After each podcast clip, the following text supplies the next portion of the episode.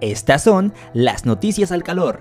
¿Qué tal? ¿Cómo se encuentran? Les doy la bienvenida a este resumen informativo. Recuerden que estas y más notas están disponibles en el portal www.alcalorpolitico.com y también recuerden ocupar el hashtag Chécalo en Alcalor.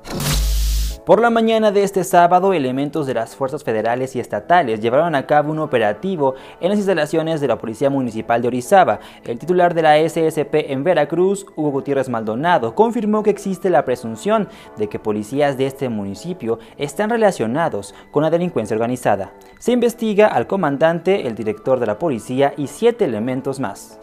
Alrededor de las 11.30 de la mañana se inició el pase de revista de armas a oficiales municipales. Sin embargo, ante la llegada de los elementos federales y estatales, policías del municipio huyeron abandonando alrededor de cuatro patrullas. Dicen que el que nada debe, nada teme.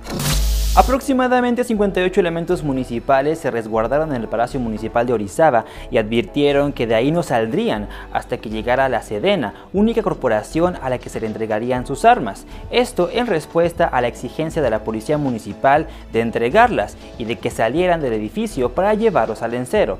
A las 5.30 horas se efectuó la entrega del armamento.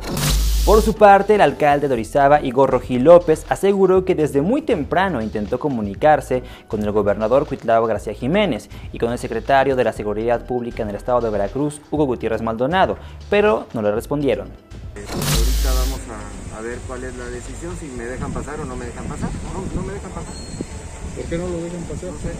¿El secretario de Seguridad Pública no ha hablado con usted? No he podido hablar con él. Desde Porque habían tenido contacto. 7 de la mañana he estado intentando hablar con él y no, Y no he le. ¿Con el gobernador? Eh, tampoco.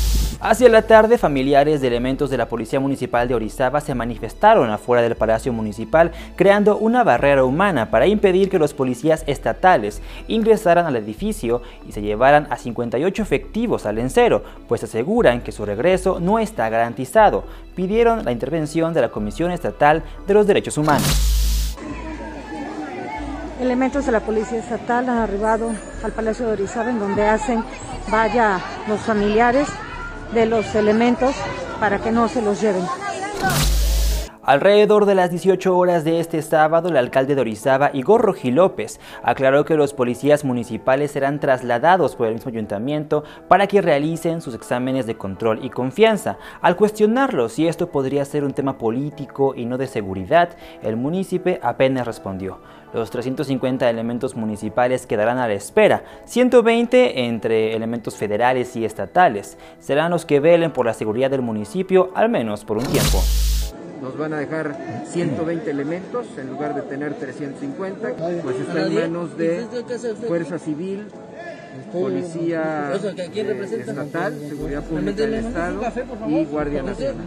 Eh, vamos a ver de qué manera podemos hacer para que ellos vayan eh, de manera parcial a presentar sus exámenes de confianza y que nosotros como ayuntamiento seamos los que los llevemos y los traigamos. Que esto no es realmente un tema de seguridad, sino que es más político, quiere afectar a la ciudad. ¿Qué te puedo decir? En otros temas, de acuerdo con un informe presentado por el Consejo Nacional de Evaluación de la Política de Desarrollo Social, Coneval, en el 2020 entre 9 y 10 millones de mexicanos cayeron por debajo de la línea de pobreza a causa del impacto profundo en la economía que provocó la COVID-19. Serían aproximadamente 70 millones de mexicanos en situación de pobreza. En temas de COVID, la Universidad de Oxford ha iniciado este sábado pruebas clínicas para comprobar la eficacia de la vacuna que ha elaborado con AstraZeneca en niños de 6 a 17 años, por lo que se reclutarán 300 voluntarios, de los cuales hasta 240 recibirán el biológico, el restante una vacuna de control contra la meningitis.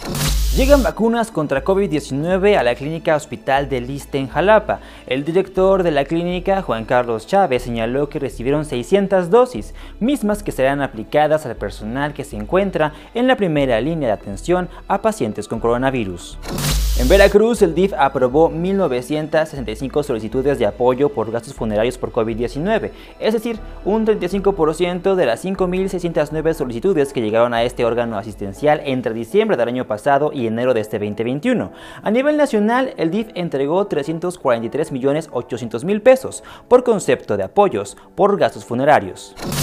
En el 2020 la mortalidad creció hasta un 32% en México, en los meses más críticos de la pandemia por COVID-19, de acuerdo con el Centro Latinoamericano y Caribeño de Demografía. Los grupos donde se registraron más decesos fueron en los de 45 a 64 años y de 65 en adelante. Pese a la cuarta alerta especial por COVID-19 que busca reducir la afluencia de personas en los centros de 118 municipios, desde temprano las calles de la capital se vieron llenas de transeúntes. Recordemos que esta alerta especial es parte de las medidas que buscan reducir los contagios por coronavirus. Y hasta aquí este resumen informativo. Les recuerdo que para estar siempre informados nos deben de seguir en todas nuestras cuentas de redes sociales, Instagram, Twitter, Facebook como el calor político. También los quiero invitar a que me dejen sus opiniones aquí en los comentarios. Y para aquellas personas que les gusta ver reportajes, entrevistas, en vivos, programas, ahí está el canal de teleclick.tv. Yo soy Max y nos vemos la próxima semana. Estas son las noticias al calor.